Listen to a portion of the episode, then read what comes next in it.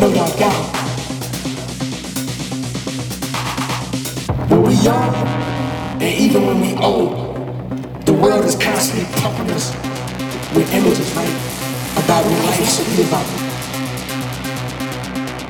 In the States, it's called the American Dream.